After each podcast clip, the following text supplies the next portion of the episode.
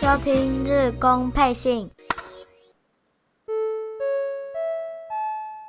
中田翔先生，请您听到广播后到服务台，您的球迷们在等您。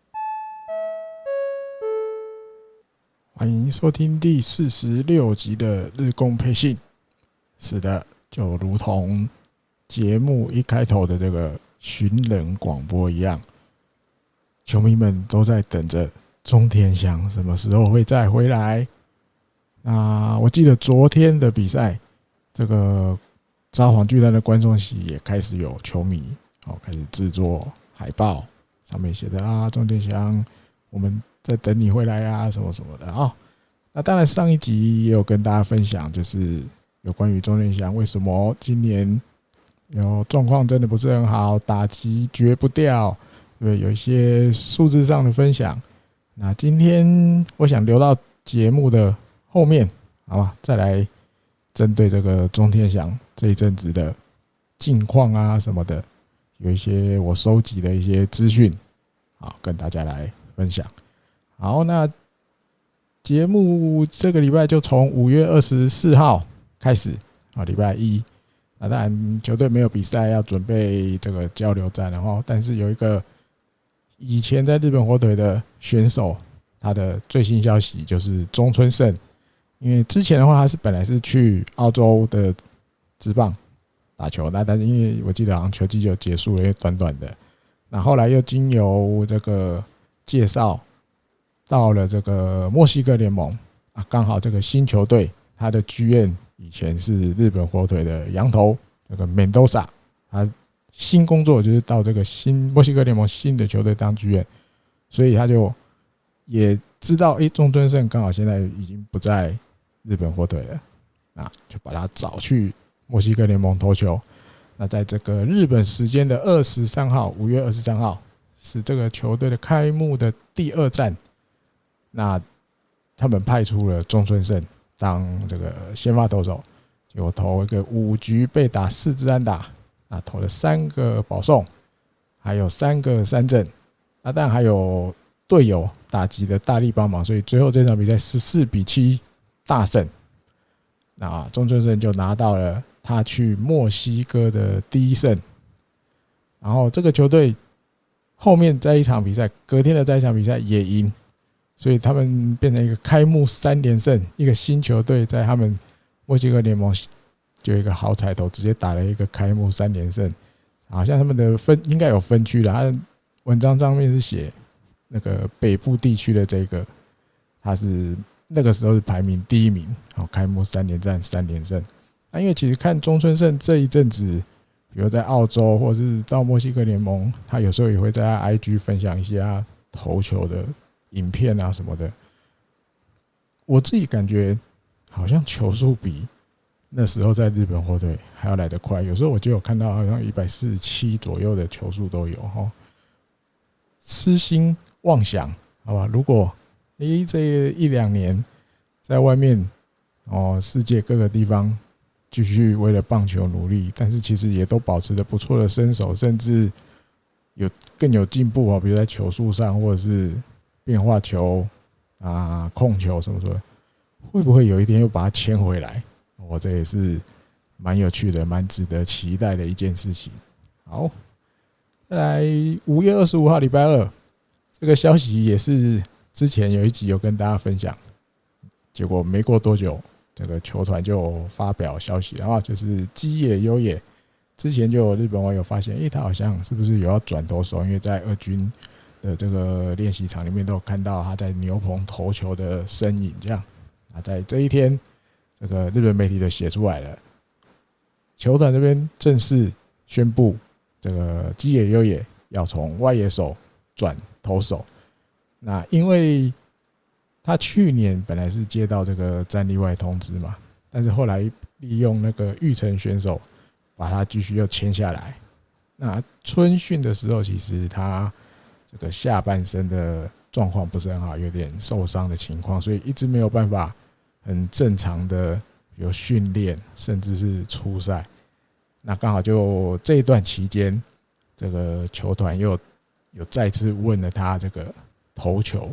要不要当投手，有没有这个意愿。那这一次基野优也就思考了很久，最后决定答应，啊，决定答应球团的这个建议，要来尝试当投手。那这一阵子其实就像日本网友发现，然后因为答应球团之后，其实就开始做一些为了要当投手的准备。那但因为这个下半身的状况还不是到完完全全的恢复，所以比如有时候看到他投球，其实就只是一个，比如说先做做这个投球姿势的确认啊，或者是一些调整而已，还不是很完完全全的投入那个训练。那所以目前来讲，球团的规划是希望这个六月中，六月中的时候看有没有可能。哦，安排他在二军的球场、二军的比赛，我先出来试试看。那当然，前面的话要在二军的比赛出来，他还有一个规划，就是会让他先在练习的时候去当喂球投手。我先从喂球投手开始，如果 OK 的话，再找二军的比赛让他出来投。那目前超过一百四十公里啊，超过。那二军的监督原田监督受访的时候有说。他说他也蛮看好的，我蛮看好基野优也的。如果练起来的话，他认为基野优也可以有一百五十公里球速的能力。好，那他也知道，现在基野优也就是全力的，因为已经决定要当转档投手了，就是全力的在这个投手的练习上花了自己很多的心力在上面。那当然媒体也会去问，比如说木田优夫。哦，因为刚好现在木田优夫是二军的这个综合兼投手教练，然后那个时候木田优夫在吉野优也被选进来的那一年，他还是在当那个 GM 的助理的那一段期间，所以多少也有跟一些选秀的东西，呃，他自己也有参与到。那木田优夫受访的时候就说，其实那个时候要会指名吉野优也，其实最重要的是看上他的这个传球的背力。传球的被主要是看上他的这个，那他认为决定转投手其实不是坏事，如果可以好好利用他这个优点，哦，那或许他真的有可能是一个投手的料，投手的料。那但那个还有，比如媒体也有写，哦，因为野手转投手，毕竟在日本职棒来说，真的例子不不算很多哦。投手去转野手的很多吧，哈，甚至日本火腿最成功的案例，大家一定都知道，这糸井嘉男当初也是，我记得也是算第一指名，我记得自由拳嘛，第一指名也是类似，然后就是那一年的第一个选进来的。那可是那时候还是投手，但是后来一直投不出太好的成绩，控球不是很好，球速有，但是控球不好，所以转野手，然后很成功，打得也很好。那野手转投手，其实嗯，报道里是写，还是举一个大联盟投手的例子，这可能也要稍微稍微看大联盟比较久一点的，才可能会对这个投手比较有印象。他是过去曾经在教士队的守护神哦，他的生涯有六百零一次救援成功，就是那个 Hoffman。他当初进大联盟的时候就是野手。那后来才转投手，而且转的非常成功，成为这个，甚至你不止教师队吧，甚至在美国职棒历史上，他都是一个，甚至你要讲，嗯，传说等级的 closer 的那种案例啊。所以报道里面是大概是这样提到，然后就是意思说，吉野优也有背力，速度也有可能会投出不错的球。当然还不知道日本火腿最后会把它。定位在，比如先发还是中继还是后援，这都还很早的事，现在谈根本不太可能。然后，那我去查了一下，想办法尽量查，在日本职棒过去的历史上，有哪一些野手转投手的呃选手，那真的不多。第一个我发现的是加世明宏，这大概是一九九几年的那时候的选手了。好了，后来再晚一点点，又有一个叫金春文昭，再来还有一个叫狄元纯。狄元纯曾经在日本火腿一年，后来又去养乐多。啊，还有一个应该大家就都有印象，就是我们台湾的选手张毅。哦，这四个选手比较就是算是野手转这个投手，然后也有出赛。哦，因为可能也有一些是最后可能也没出赛的，可能有。那查得到的有出赛的，就是野手转投手。我查到的有这四个，哦，那也很巧合，这四个选手都是欧力士的，在他们野手转投手的那一年，都是在欧力士。哦，当然你说年份来讲，隔蛮远的，因为你说前面第一个提到的嘉世敏宏，还是在一九九几年，金村文昭大概两千年初期那时候，狄元纯就稍微再晚一点点。哦，可是中后来就都没有了，一直到。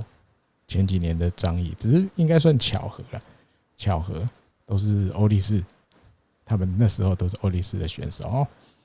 好，那另外的话，这个立山监督也有被访问，好，也被访问，就是他在这个隔一天，在明治神宫球场要准备对养乐多的赛前，日本媒体记者也有问到这个关于吉野优也要转投手，立山监督的看法。那第二就是说，他其实本来就知道这件事，因为球团里面怎么规划，心里也都知道。他说，其实从很久以前，这个球团或者他里面心里就一直有这个这个想法。哦，那当然，过去的这段期间，甚至曾经有想要问问吉野优也二刀流的可能性。哦，那也都一直会去。跟他说一下，说嗯，有机会的话，要不要在牛棚投投看啊？这种这种话都有。那当然，栗山监督自己也知道，要当二刀流，要从事二刀流这个这个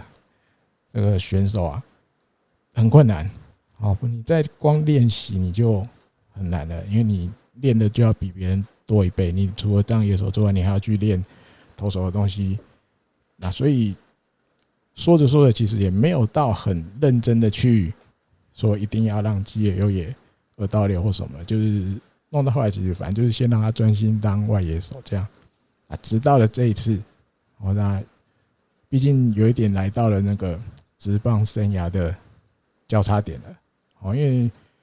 如果没有转投手，其实我觉得已经算很危险了，因为毕竟已经是从原本支配下的选手。变成育成选手了，那外野手又在以日本火腿来说，这个位置人才真的很多，选手的量很多，你要再窜出来，真的也没那么容易。那转投手或许是一个，嗯，换怎么说一线生机的感觉，在拼这最后一次了。哦，那所以第三阶段自己本身是觉得，他觉得没问题，好，就是。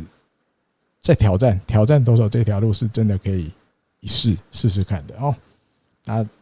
另外他也有提到，他知道基野优也的球真的很很不错啊，球投球很强劲。他也是跟木田优夫啊说的差不多，如果把这个优点好好的利用的话，是真的一个可以期待的投手哦。好，那聊聊比赛好了，这一天诶交流战的第一场在明治神宫球场。对，养乐多赛前有这个一军的升降哦，高滨祐人跟老舍洋炮那个罗里罗德里格斯上一军啊，下二军的是望月大西跟通孔楼之介。然后那因为前面的节目有提到，交流战开始的时候，因为没有 DH，尤其在这个央联主场的时候没有 DH，那外野手栗山监督会怎么排？那这一天左外野一样还是西川遥辉，中间手五十番亮太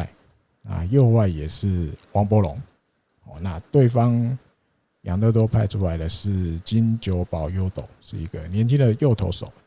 哦，目前第一场，诶，这个安排，哦，大概感觉是这个样子哦。好，那最后比数是四比二，日本火腿赢了，上泽直之拿到第四胜啊。三浦稔大也拿到第十次的救援成功。嗯，可以聊一下，就是现在聊王柏融好了吗？这一场比赛是第三局的时候，啊，打了一个四十安打，第一分，是帮球队首开纪录。那其实这一分也是今年十二球团的这个交流战的第一分哦。我稍微刚好手机在刷的时候瞄到一下，因为王柏融打把这个第一分打回来的时候，其他诶、除了广岛跟西武没有打嘛，其他四场比赛都还是零比零啊。所以王柏融打今年那个交流战里面的第一分啊，还有他自己被访问的时候，还有说就是因为这是交流战的第一场。无论如何都想要帮球队赢下来，所以他能打这个先取得点的这一分回来，他觉得真的心里很高兴啊。另外当然也有这个比赛中，因为日本职棒蛮常有的，就是比如你在比赛中打全垒打，或者打低分打点，或是比如先发投手投完五局六局被换下来，有时候镜头都会照到啊广报，因为广报除了我们我跟郝小长介绍的高山先生之外。其实还有很多人，他编组里面，比如刚才先生是广报的头头，他下面可能就有四五个，也是广报的职员，那就有时候就会看到那个广报的的职员，他就会靠到比如刚被换下来这个投手或者是野手旁边，哦，可能就是要稍微替要采访的这些日本记者问一些问题，哦，比如可能比如。你打一支拳垒打回来啊，日本记者就想问：哎，请问你刚刚打那个是什么球啊？什么什么这样子？啊，但王柏融打第一分打点回来，也被问了一定诸如此类的问题。那里面就提到说，嗯，他有想到说是就是打这支打是靠这个股内靠股内里股内神拜的这个这个的建议的感觉。好，那其实。日本媒体哦，因为日本媒体没有办法直接问嘛，你一定得靠广报进去帮他们问，广报问到了再出来跟日本媒体讲。哦，那日本媒体听到，哎，我广报这样讲的话就照写啊。所以那时候比赛中的那个那个消息出来的时候，大家会认出哦，怎么会王柏融突然讲，就是能打这支台姆利啊，多少都是靠了这个谷内的帮忙，谷内学长的帮忙。大家觉得哦，因为谷内以前是。养乐多的选手，后来才好像我记得也是交易吧，来到日本或者哦，会不会是是因为啊，他本来就养乐多的选手，对养乐多的情报比较熟啊什么的，有给他一些什么建议？结果后来没有，因为单单就只是因为那时候广报在问王柏融的时候，刚好谷内亮太在他前面，啊，谷内有跟他打 pass，说你你跟他讲了，就是我靠靠我的啦，靠我的啦。跟你跟那个广报讲靠我这样，都靠都是我的帮忙这样啊，所以这一个有趣的消息啊，其实没有我们想的那么复杂 啊，只是单纯一个开玩笑的的感觉。好，那这一场比赛还有这个罗里罗德里格斯终于终于打出他在日本一军的啊一军的第一支安打哦，一支左外野的滚地安打。终于啊，他说好不容易打了这个来到日本的第一支安打。其实过去这段时间有很多的日子，他其实晚上睡不着，哦，一直打不出第一支安打，困扰自己，困扰到晚上睡不着。他说：“哇，终于这一天来了啊，心里很高兴，终于打出第一支安打了。”然后呢，另外还有五十万量态单场也是两安打。哦，而且他毕竟今年是新人的身份嘛，啊，第一次打交流战，在日本获得的队史上，新人选手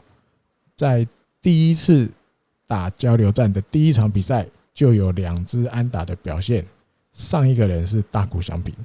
哦，不然不仅让人觉得哇，五十番亮太期待度很高哦，而且后面的表现，大家有看比赛都知道，大家就觉得哇，以后五十番亮太会不会就固定是？日本火腿的第一棒好像也不错。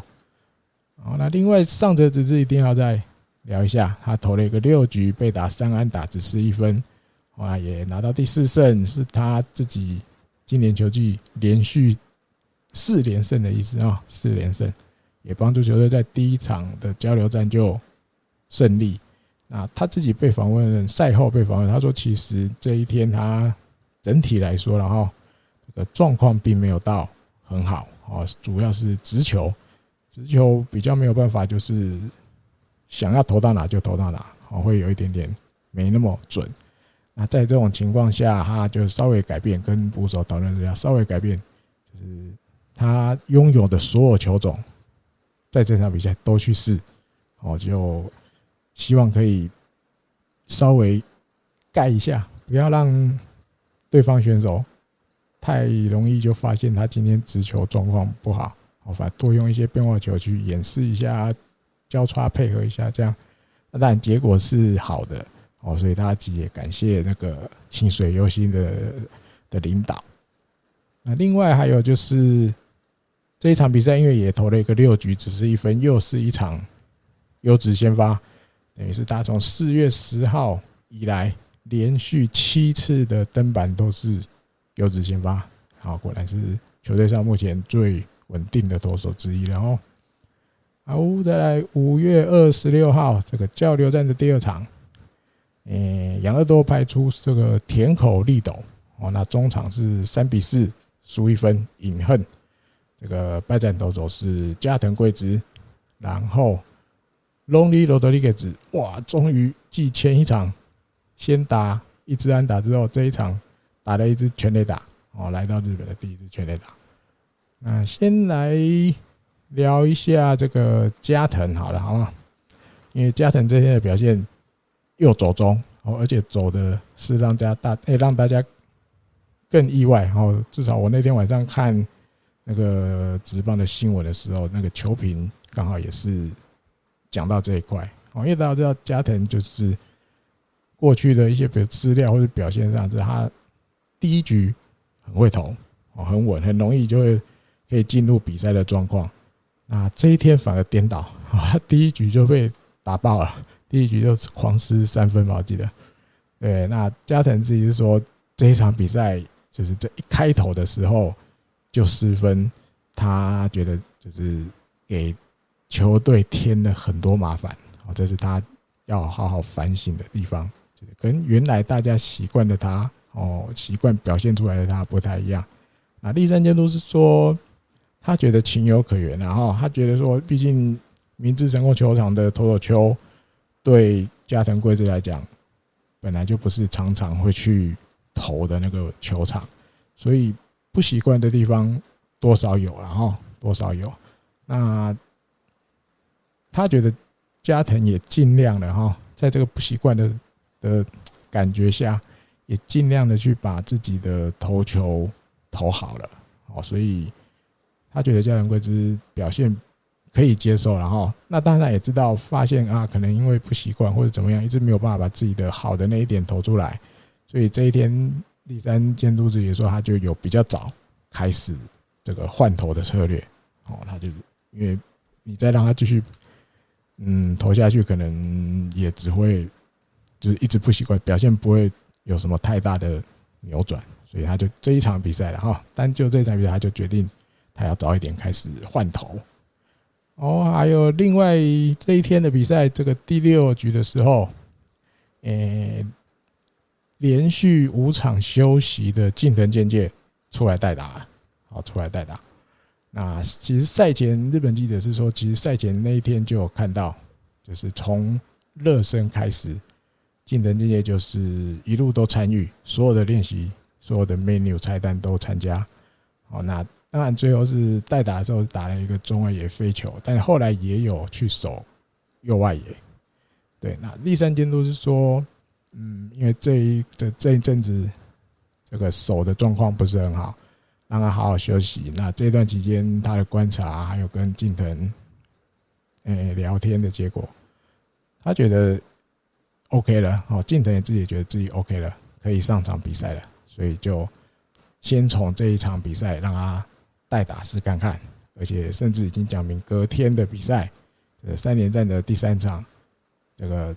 近藤健介就会回到先发的阵容里面。啊，访问的时候是这个样子哦。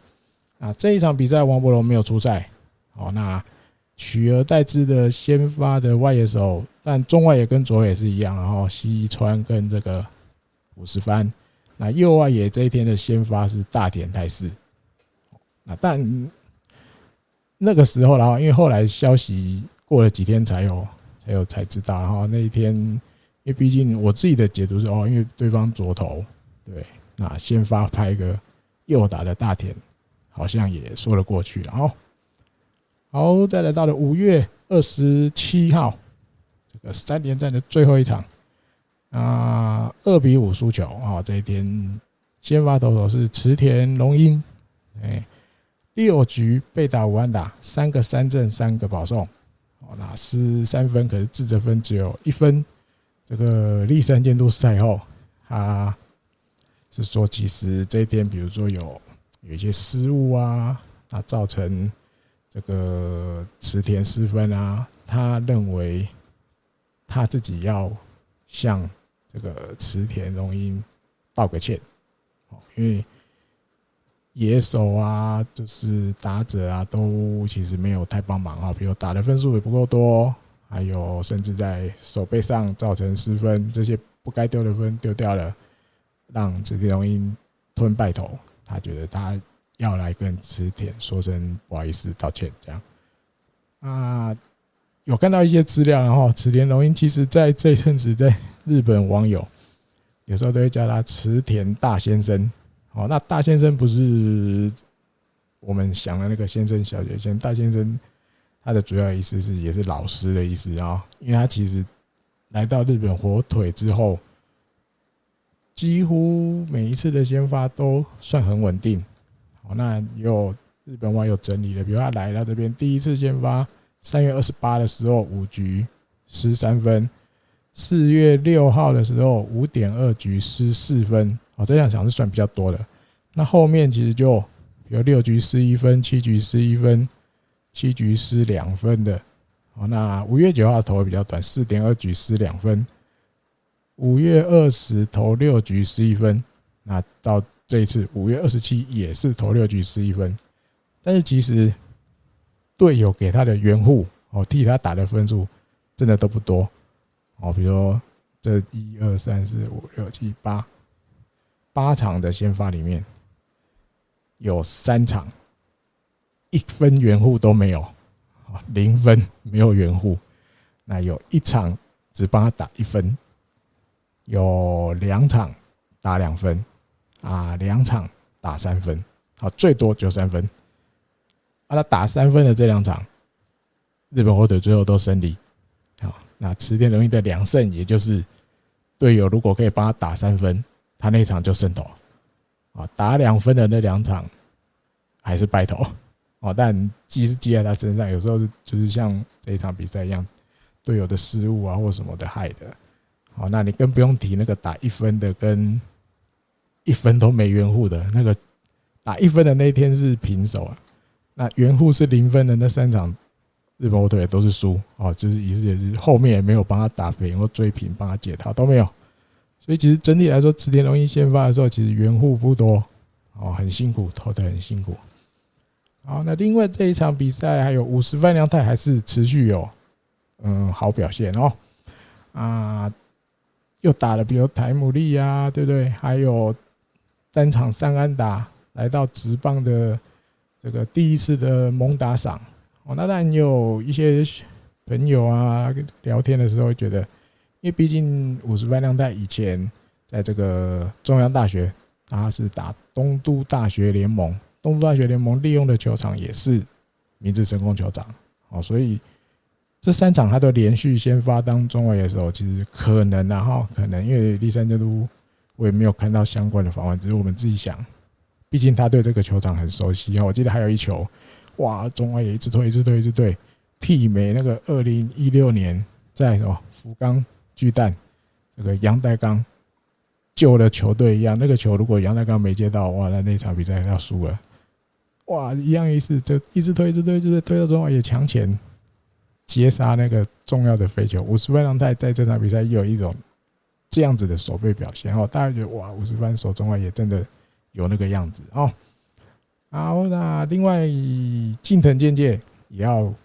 稍微聊一下。好，虽然前面。上一场比赛结束的时候，他自己呀、啊，甚至立三监督受访的时候都觉得没问题了哈。只是这场比赛在中间，我记得也是有看到，我记得也是有一球要本来要挥棒，但是可能想要急刹车不挥的时候，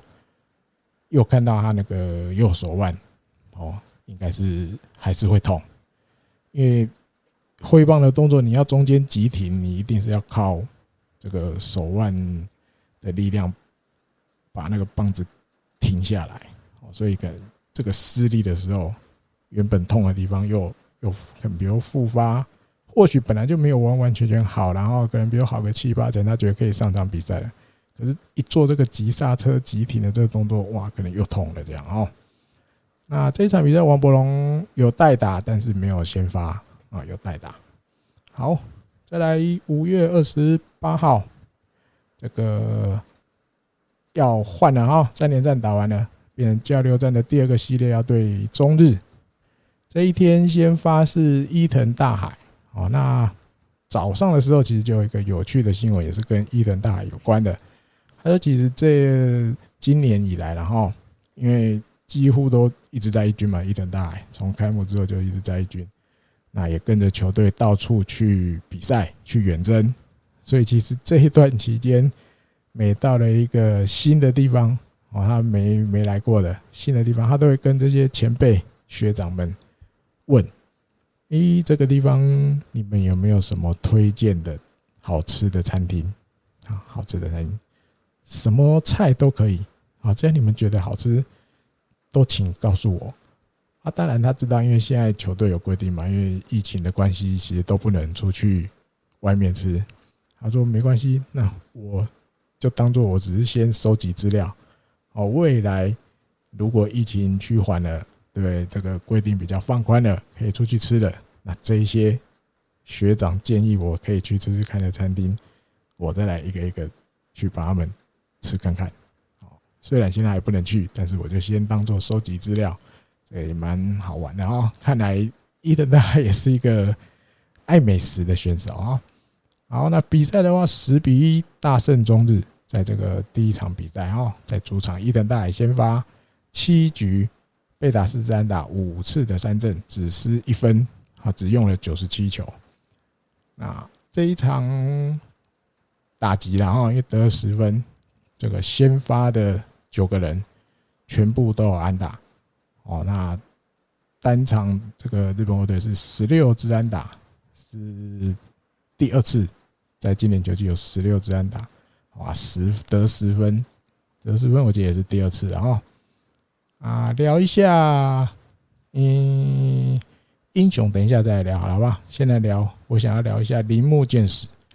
因为他二十七号的时候被拉上来一军，诶，这一天二十八号有出来投球，投了一局，然后一个三振。那当然，如果眼尖的朋友们可能发现，这个他的投球动作稍微不一样了啊。因为之前我就有看到，诶，岩本勉的这个 YouTube，他曾经做了一个影片，因为他说他那次刚好去二军当球评哦，日本火腿的比赛，所以他刚好看到了。铃木健史的投球动作哇，不一样的。那时候其实他就有分享啊，啊，只是这一次是真的上来一军了，那也在一军的球场正式看到他这个新的说，你要讲新的投球动作，因为过去他投球动作在 set 的时候，就是要准备球放进这个投球手套要停一下的这个动作，他还故意把手套举很高，对，然后才开始做他的投球动作，右侧投这样。那这一次下去，上一次下去二军之后，他开始的新的尝试是，他手不不要抬那么高了，好，那个准备动作不要抬那么高了，就是跟一般投手都一样，就是放在大概腰带这附近，好，那手要投球前，手手就伸进去把球抓好，那就开始投球。那主要那时候岩本勉的影片里面他有提到，哈，他觉得这样子的尝试，他自己觉得。铃木健史的控球会比过去就是准备动作的时候手啊手套摆很高，好像很怪的那种感觉，会来得更好哦，因为整个投球动作更简洁了嘛，没有那些你要说类似有点多余的动作。或许当初的想法不是多余嘛，当初想法就是想要用怪的投球动作来来扰乱打者的节奏。那这次上一次下去二军之后，可能。想法改变了，那我也不要搞那么复杂，我就很单纯，哎，正常，差不多腰带放在这腰带附近，投球进投就投球。一来控球改变，所以也比较可以投到就是捕手要的位置。好，因为过去有的球，比如说，嗯，捕手可能想要外角，但是投出去哇，反而有点偏红中或者内角，甚至偏高，然后就被嘣就被打全垒打。林文敏是说，这个新的投球动作对铃木健矢的控球上应该可以改善蛮多的哦。这个跟大家分享，接下来大家可以再观，就是一起来观察这个新的投球动作。这个右侧投，因为毕竟日本火腿现在正中右侧投的投手也几乎没有，大概只有铃木健矢吧。哦，秋吉亮勉强可以也算啦，秋吉亮也算，只是他现在今年都感觉一直没有给他机会上一军哦。虽然他在二军，我觉得投的还 OK 啦。只是目前看来一直没有上一军的机会，那大概只有铃木健矢了吧？嗯，好，那这两这一场的英雄两位要聊一下。第一个高滨祐人单场三安打蒙大赏，生职棒生涯第一次，你看打了这么多年，终于有第一次的蒙大赏啊！就跟之前一样，我的想法跟之前我的想法一样，当初把他降成育成，真的有点欺负他。他真的其实还是有一军选手的能力。啊，当然要加油的地方还很多，只是还好他当初没有就这样放弃了啊，又变成支配下，然后现在甚至在看钟天祥不在的时候，他又能守一垒，那打击目前看起来也不错，最近状况很好哦。啊，另外伊藤大海另外一个英雄，诶，他因为这是他在主场的第一胜，好啦，除了感觉很高兴之外，他觉得也有一个很大的意义在，然后。因为毕竟北海道嘛，是他的老家，这样啊。另外，我觉得后后面吧，后面他还有，因为这个记者问的问题，他有点不好意思，好，但是最后还是从他自己的嘴巴说出来。然后，因为他说，其实这一个主场的第一胜，其实就像接下来伊藤大海的故事要正式开始了。好，那他自己也给自己一个目标。期许也好，除了高兴啊之外，他的目标就是他绝对要成为日本火腿的王牌，还朝着这个方向一直努力下去。那因为这个是那时候那一天在那个英雄访问台的时候被问的啊。那那时候其实栗山监督已经进去他的那个监督室了啊，在监督室里面有电视的，他应该是透过电视看到的。他说：“哦。”居然讲这样的话很不错哦，很有那个，很有的对自己就是很有信心啊，这样子哦，他觉得他会帮忙了。伊藤大海既然有这个目标，他会监督的立场，还会尽他的能力帮忙他。好，那当然还有石川亮也有被提到哈，因为毕竟他那一天跟伊藤大海搭配也搭配的不错，那也有汲取在前一次先发。比较投的没那么好的教训，这一场就是尽量多用直球哦，那也把等于把伊藤大海的长处多利用。那这个荒木大辅投手教练也有说，他说这场比赛其实就看得出来，这样子的投法才是比较适合伊藤大海的哈，跟打者胜负的时候也比较有气势。那当然这个有的东西其实。荒木大夫觉得说，但嗯，比如冷静，然后或者是那个投球出来的表现，其实蛮多地方其实都不像一个新人，然后比如很冷静，或是很稳定，比较像那种老经验的投手在能够投出来的表现，他觉得这是一个大爱很就是这进入职棒以来一直都能维持一个不错的表现的原因哦。然后比赛的话，还有这个立山监督也有被问，他说他自己觉得这一场比赛是终于在今年球季，哦，投手跟打者互相配合的最好的一场，哦，因为毕竟这个大比分胜利嘛，哦，他觉得是第一场，今年第一场，终于打线跟投手合得很好，哦，尤其把这个中日的大野熊大。哦，能够他从他手上拿到蛮多分数的哦，比如渡边亮的那个安打哦，什么什么的，就是这场比赛几乎该拿的分数都能拿到。我看你这样加加加加有个十分哦，所以他觉得是终于有一场磨合的最好的。啊，这场比赛王柏融没有出赛，哦，没有出赛，大家也是应该蛮多人都很失望的哈。那甚至开始有问号出来了，到底发生什么事情？怎么就连续这么多场四场了吧？三场四场了都还没出来，这样。好，再来五月二十九，这个跟中日的第二场四比七输了啊。啊，邦黑根先发。六又三分之零局，然后等于第六局有上来，但是被打安打，然后就被换下去了，四四分。嗯，王柏融这一场比赛要出来代打，啊，打了一个两分打点的追平二连安打，把比数我记得扳成四比四。然后那但赛后王柏融就说，就是这个打的球感，这一天打到这个球的感觉真的很好啊。不管如何，因为就是得点圈有跑者的机会。能够打出这个追平比数的安打，心里很高兴。这样，那日本媒体后面的报道里面就写出来了啊，他说最近没有，就是连续这四场都没有先发的原因，主要是在上一个对战组合跟养乐多打的时候，有那个自打球打到自己的右脚，那所以球团这边就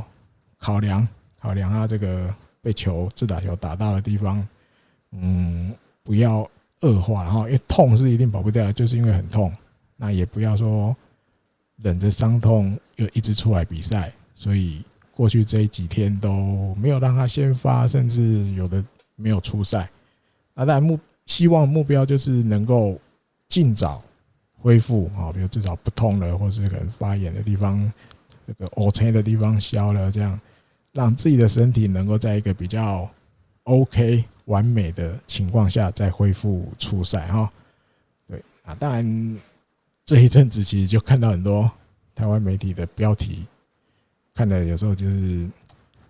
呃摇头的感觉哦，比如说什么，诶，我想在板凳上看烟火，类似这样的，我印象里啊，指的就是因为球队十比一赢球嘛。打线大发挥，每一个人都打安打，但是好像都跟王柏融没关系，所以他就类似用了这种在板凳上看烟火啊。另外，大家比较常看到的是什么又被冰了啊，什么什么的啊。所以，因为但毕竟我们台湾媒体是真的都没有人派记者是跟着日本火腿的啊，所以有的消息其实他们的消息来源其实跟我们已经都一样了，都只能看从网络上看。这个日本记者写出来的报道，那当然日本记者没有写，我们当然就不太可能知道哦。原来这阵子没出来是因为自打球打到了右脚，哦，那但是嗯，好吧，为了点击率吧，板凳上看烟火啊，什么什么又被冰啊，嗯，所以好吧，尽量我就。尽量忍耐，当做视而不见了啊！因为你说每次看到被冰，其实会觉得，当然去年有很多情况，我们也不知道为什么到时候，哎，那时候第三监督啊或者什么的没有拍他出来。当然也有过这个时期是没有错。那但是以这一次以结果来看啊，原来这一次这几场没出来是因为有受伤，好不方便，不要让伤势恶化。所以休息，那只要没出来几场连续几场之后，哎，又被冰，这字眼就会出来哦。所以有时候觉得当球团也蛮难的啊，保护选手没让他出赛也被写啊，你又冰他，你又冰他什么的。以前嗯也有选手刚好就是在那个嗯球队在争。争那个、那个、那个季后赛啊，或者是太平洋联盟优胜的那一段期间，希望选手忍着痛出赛啊，忍着忍着，最后在台湾也是被写出来，变类似那种血汗工厂啊，受伤了还不让他休息之类之类的啊，所以这球团也是很难的啊，球团也是很难。但我也不是说球团做的都是对的啦，因为你有的选手真的受伤了。该休息的，你其实还是要让他休息。啊，可能可能那时候的情局局势，然后那时候的局势，球团希望再拼一下。哈，毕竟那个时候也是不可或缺的战力嘛。哦，那现在诶、那，王柏融这个 case 啊，因为怕他伤势太严重，所以让他休息啊。结果也是在台湾也写到啊，被冰啊什么什么的，我觉得也是无言啊。好，这一场比赛我看还有什么高滨祐人又连续打安打哦，那连续两场比赛都有打点，对，这也是让球迷啊，我自己也是这样觉得，至少可以放心哈，在中天乡没什么消息的情况下，高滨祐人能够跳出来，然后把一垒守好，我记得也有有不错的，有时候有不错的守备的表现，然后这也是欣慰的地方，终于让他有一点快要熬出头了哦。尤其看到，比如第一棒浅间，第二棒高滨祐人这两个过去都是横滨高校同学，同一同一年的两个，一个打第一棒，一个打第二棒，这个感觉。我自己觉得蛮好的，很欣慰的感觉。哇，这两个选手终于在一军有先发的机会哈！嗯，但是这一场比赛有一个点，我想来聊一下哈。或许节目时间会拖更长，但是聊一下哈。这也是跟日工之友常常会来传讯息跟我聊天的朋友。那天我们在这个这个聊天室里面，也不是聊天室，就两个人的对话里面聊到，然后。比如说那个那一局第五局吧，对，那时候日本火腿还输一分。啊，可是中日的这个梅津晃大。在那一局一开始哇，连八颗坏球保送了清水优心跟那个五十番啊，变成一二垒有人，清水在二垒，五十番在一垒。嗯，我觉得但这没有正确答案了哈，因为其实再换高滨祐人打了嘛，高滨祐人其实打击状况在这阵子真的也很不错。哦，那只是从这个当天比赛的这些选手的动作看来，其实第一球投出去，清水就有离垒了，对。但是要回二垒的时候，因为没有点，哦，没回二垒的时候，好像脚有稍微扭到了一下，啊，稍微还有去治疗了一下。啊，其实从这个第一个球投出去，清水就这样跑多一点，然后再赶快回二垒，就看得出来，其实日本火腿那时候的战术。就是因为前面当然梅津已经连八个坏球了，那日本火腿想的，我猜我自己觉得就是至少这一局要追平哦，因为无人出局一二垒，所以这个战术大概就是好球踩点，坏球不点。哦，那这个好球踩点，坏球不点，有时候蛮难的，就是可能比如清水优心他在梅津的后面，他看这个球好像可以点，所以他会多跑一点点。但是高滨祐人觉得是坏球，所以他不点。哦，就会在这个中间，那你二垒跑就会比较辛苦，因为你觉得他会点，你就要多跑一点，因为不然你跑起跑太慢，有可能会死在三垒前。那所以你多跑一两步的结果就是你要赶快回二垒。哦，那但从这个这几球看来，日本获得的战术其实都没有换。好，即使一路到了那时候，高滨选到了一好三坏了。哦，那刚好下一球，这个美金又投了一个红中的球来了，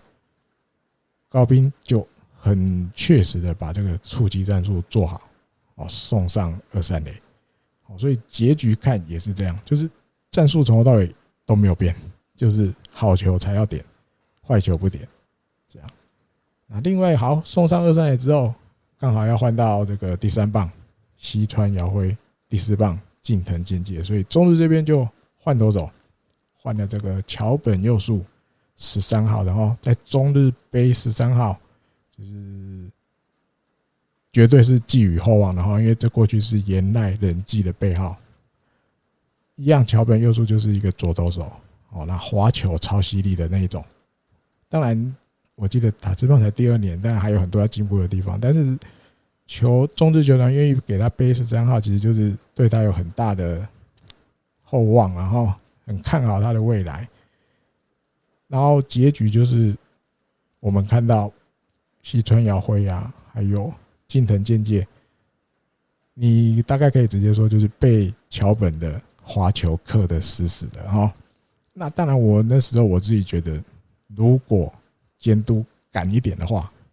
勇气感，勇气多一点，或是你换个说法，比如鬼灵精怪一点，好，因为这当然很难啊，因为毕竟是换到西川遥辉跟近藤健介，这是对上很重要的打者，有没有那个勇气或者是鬼灵精怪的 idea，我来换一个右打者来对付桥本看看？好，因为那时候送牺牲一个出局数，送上个三垒。如果你的想法又是我至少在这个这一局里面先把比数扳成三比三，换个右打者会不会来对付桥本的时候会比较好？因为我也没有去查什么数据，但是我单单觉是以那个五月二十七号，其实桥本他在去那个福冈中日去福冈跟软银打的比赛，二十七号这天他有出来，那很怎么讲？凑巧不能凑巧，这绝对是安排。那一场比赛他出来投的时候，刚好遇到这个软银的三四五棒，立源、柳田、中村晃。通通左打者，他那一天也是把立源、柳田、中村晃压得死死的。立源我记得也是三球就三振，柳田又花了几球，那也是被那个滑球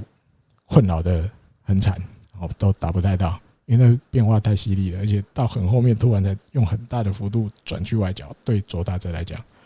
那中村晃我记得那两颗是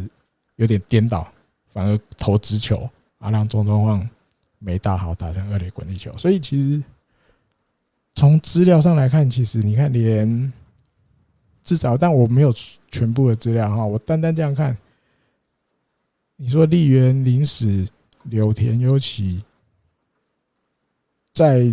太平洋联盟，甚至你要讲整个日本职棒，也算得上是程度比较好的左打者，威力比较强的左打者。那他们遇到。这个桥本佑树其实还是都会被他的滑球困惑，哦，毕竟对战的机会很少。对，那那我前面也讲，这没有对错了哈，因为毕竟西村遥辉跟近藤健介也是日本火腿很重要的打者，所以没有换代打也是可以理解。对，只是我自己会在那边妄想拼看看嘛，拼看看啊，看你要选哪一个的时机换代。正常来讲，应该在西川遥辉的那个 case 就要换代打，我就要换一个右打。好，如果是我的话，我就拼看看，没成功，结局也是一样。因为这一天最后就是桥本优树成功压制了西川跟近藤，没失分过关，然后所以这有趣了。这个有时候，比如大家一起看比赛的时候，边看边讨论，这个也是另一种观赛的乐趣。好，五月三十号，礼拜天这一场比赛早上，嗯，早上啊，应该差不多中午了。哦，早上中午差不多啊，快中午传来一个消息，让人家看的也是丢了一下。这是在二军的消息，因为这天本来二军是要出发去这个神奈川县的平种球场跟这个 DNA 进行二军的例行赛，结果哇，还没开打前，突然就宣布终止这场比赛不打了。原因是这个日本火腿从自己的二军这边出发去品种球场的时候，有一位选手发烧了，有发烧的情况，那他就跟球团讲，那球团跟 DNA 球团这边讨论之后，哦，那日本火腿这边是评估，因为少了这个选手，可能打比赛的话会有点困难，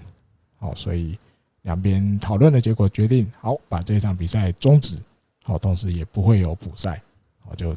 也怕，因为毕竟这个这个节骨眼有发烧的情况，大家都很错，对不对？你日本火腿自己就之前就自己先感染一波了，对不对？那上个礼拜，比如广岛、西武也开始有了，大家都很怕，所以有发烧的情况，大家都应该都很愿意，没关系，没关系，那不打没关系，哎，不要打，安全，不要再传染最重要。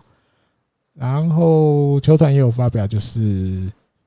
后来就把这个所有二军的选手哈，不管你有没有去哦，有去品种球场的，或者是留守在自己二军球场的这些，总共有七十三个选手啊，不管监督啊、教练啊、球员啊、工作人员在二军的七十三个人，后来通通去做这个 PCR 的检查，通通去做，然后到了晚上，这个结果出来还好。全部的人都是阴性，好，包括那个发烧的那个选手，因为他没有写是谁哦，包括发烧的选手在内，总共七十三个人，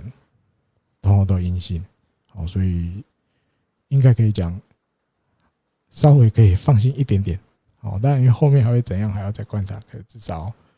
嗯，第一第一个 PCR 检查，第一次的 PCR 检查完还是阴性。哦，但我觉得后续一定还会再检查啦，可能隔个几天要再请这七十三个再去做检查。好，好，那回到一军的比赛，这个一比三输给中日。哇，先发是这个阿令，阿令这一场比赛就没有像。上一个礼拜在礼拜天的时候那么稳，然后虽然搭配的一样还是鹤冈胜也，对，所以有时候选手的状况啊或者是什么的，嗯，毕竟没有办法一模一样，所以你更可以体会出那种很稳定的选手或者是很稳定的投手，那个要维持那么稳定有多难哈。尤其这种比赛，这场比赛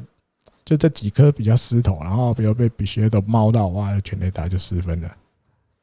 呃。不容易了哈，那输了这场比赛，日本火腿等于是连续五个对战组合，其实都是败多胜少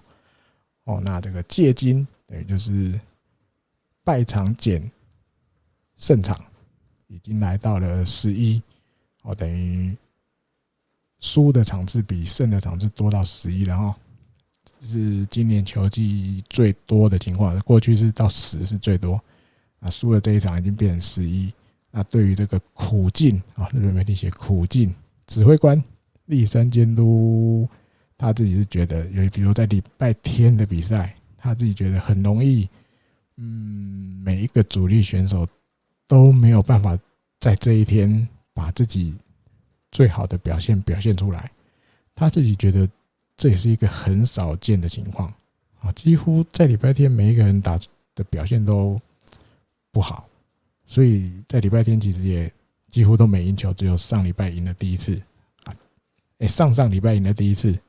五月三十这一次这一天就又输了，这样哈。那当然这不能当做什么借口，然后所以每一个选手每一个人都还是要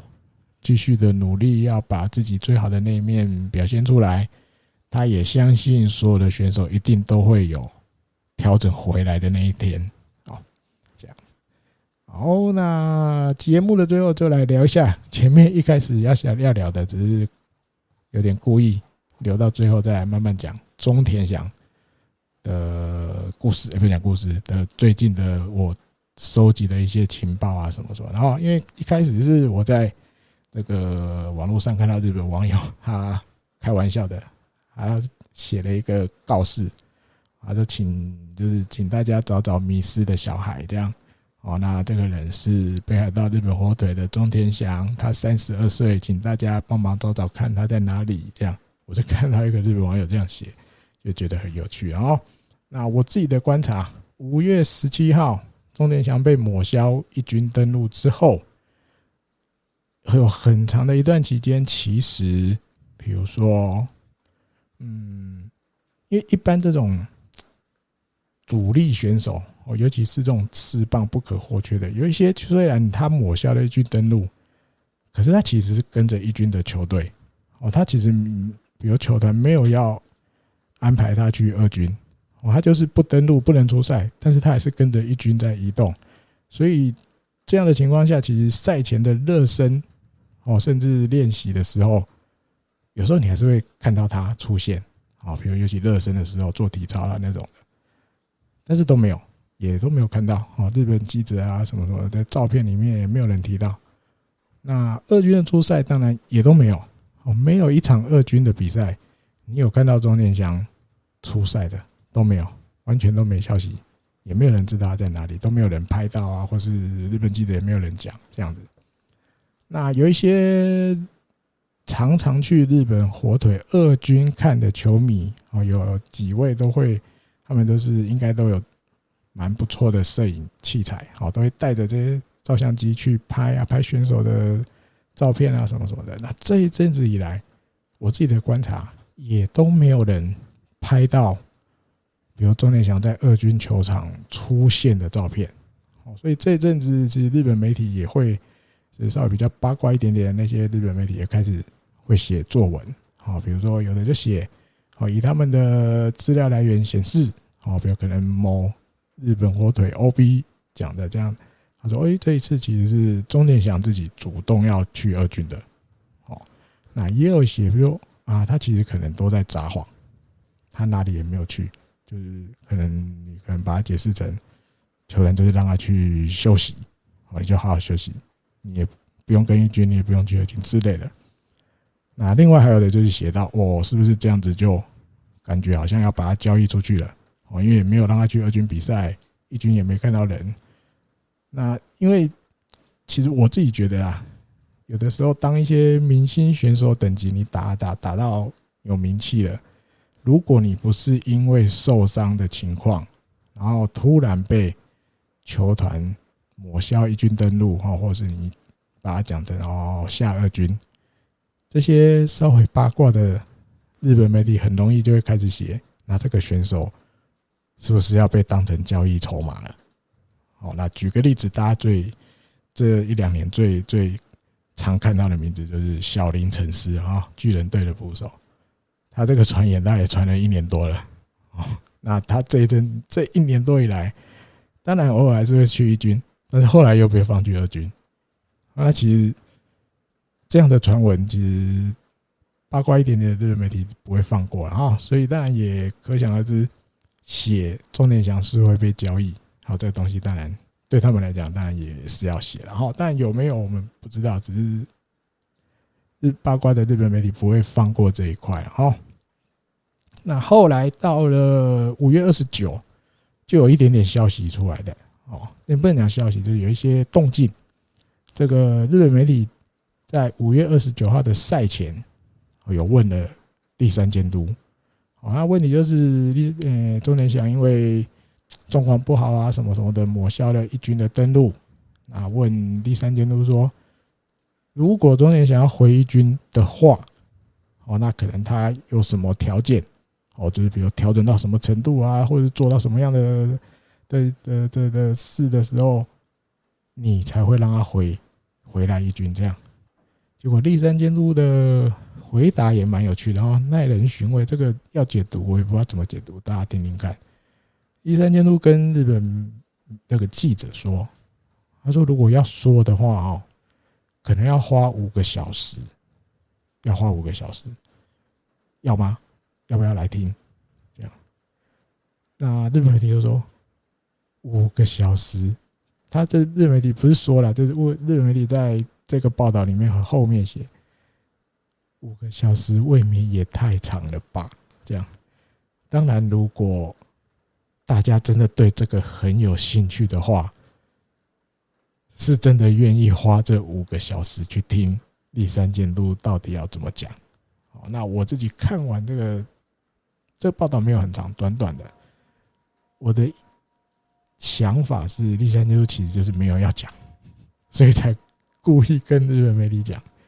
你要我讲的话，我可能要你要听我讲五个小时哦。你要来听吗？好，那但日本记者是说，他的最后一句话意思是说，如果你真的要花五个小时讲，我如果真的很想知道的话，我是会抱着这个决心觉悟去听的。可其实我自己的解读是，第三条路就是他意思就是没有要讲，好，给你一个软钉子，让你打退堂鼓的意思，就是你也不要来问我了。你要来问我，我要讲，我要讲五小时，你真的要来吗？好。那同一天的晚上，这个岩本勉，这个日本获得的 OB，他在他的 YouTube 频道发了一个主题，就是大概类似担心中田翔的影片，这样，所以我也就哇，五月二十九那天看到，我就马上点了，哈，想要看看岩本勉怎么看这件事情。啊，里面岩本勉是有提到了哈，他说这一阵子当然中田翔在二军。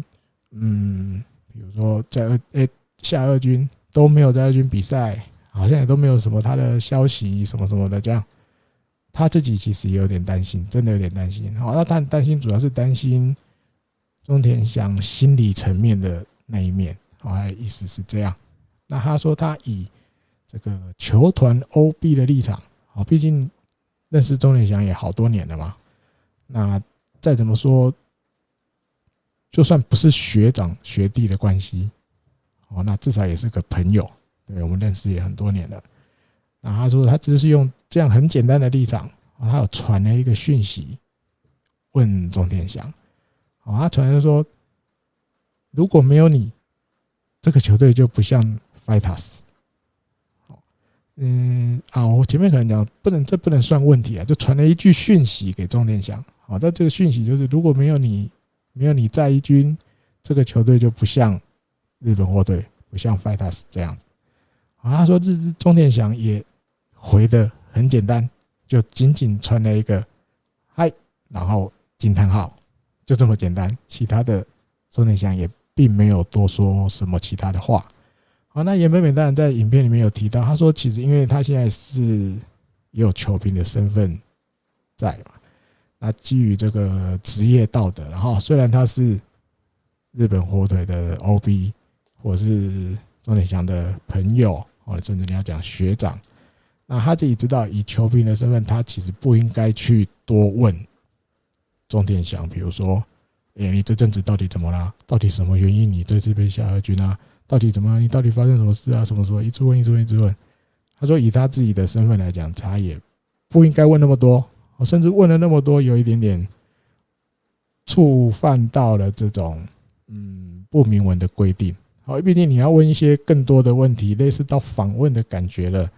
你正常的管道是要跟球团申请嘛，就是跟球团广报这边申请，然后才帮你安排时间，然后问。你私底下这样一直东问西问，东问西问，岩本美自己是说他没有要这样子做。哦，他只是很单单去去有点关心他一下，跟他讲一下加油，因为球队还是需要你。哦，那球迷也在等你回来，这样啊，钟天祥也没有多说什么，就传了一个嗨，是，我知道这样那种感觉。对，那这可以跟大家分享，就是其实不知道的人，或是不知道那么多的人，他其实都还是会想要知道到底为什么。可是该忍的还是要忍，哦。那终于，然后接下来最重要的来了。终于，五月三十号的时候，就是这个二军要去平总球场远征，去神奈川县远征。那当然，远征不是所有选手都去了啊，有有一些就是留守在二军球场，你还是要乖乖去练球了。我记得这个推特上日本球迷拍到的照片蛮多的。投手占大多数，比如森田牧义啊，我记得还有看到什么上原健太，还有还有谁忘了？手帕王子好像也有哈。那后来就看到一张照片，哎呦，矶野优也跟中田翔走在一起。哦，那中田翔还拖着那个他的那个球具的大袋子，好像行李箱的感觉，拖着大袋子这样拖着他的球具要进球场。练球，好，所以至少我们终于啊，终于有一点点新的消息，就是在五月三十号的时候，钟天祥人是在二军的球场，好，然后也有练球啊，这是我这次这阵子一路观察下来的发现啊，终于，因为前面我大概我真的也不知道了，他到底在哪里我不知道，但我想过他应该哪里都没去。因为你二军也没看到他，一军也没看到他，大概就是一个我自己猜的，就是给他一个放空的时间。哦，你哪里都不要不要去，诶，什么都不要想，球棒球的东西都不要想的那种感觉。可是终于在五月三十有球迷拍到他出现在二军球场的照片，然后他当然什么时候回军不知道，很难讲。那也很凑巧，这个。六月一号开始，六月一号礼拜二、礼拜二、礼拜三、礼拜四，等于就是六月一号、二号、三号，日本火腿是要去广岛跟广岛队比赛。啊，那钟天祥的老家就是在广岛。对，因为过去我记得，比如交流站刚好也遇到这样子，诶，要去广岛比赛的时候，钟天祥还会招待很多很多人去他家。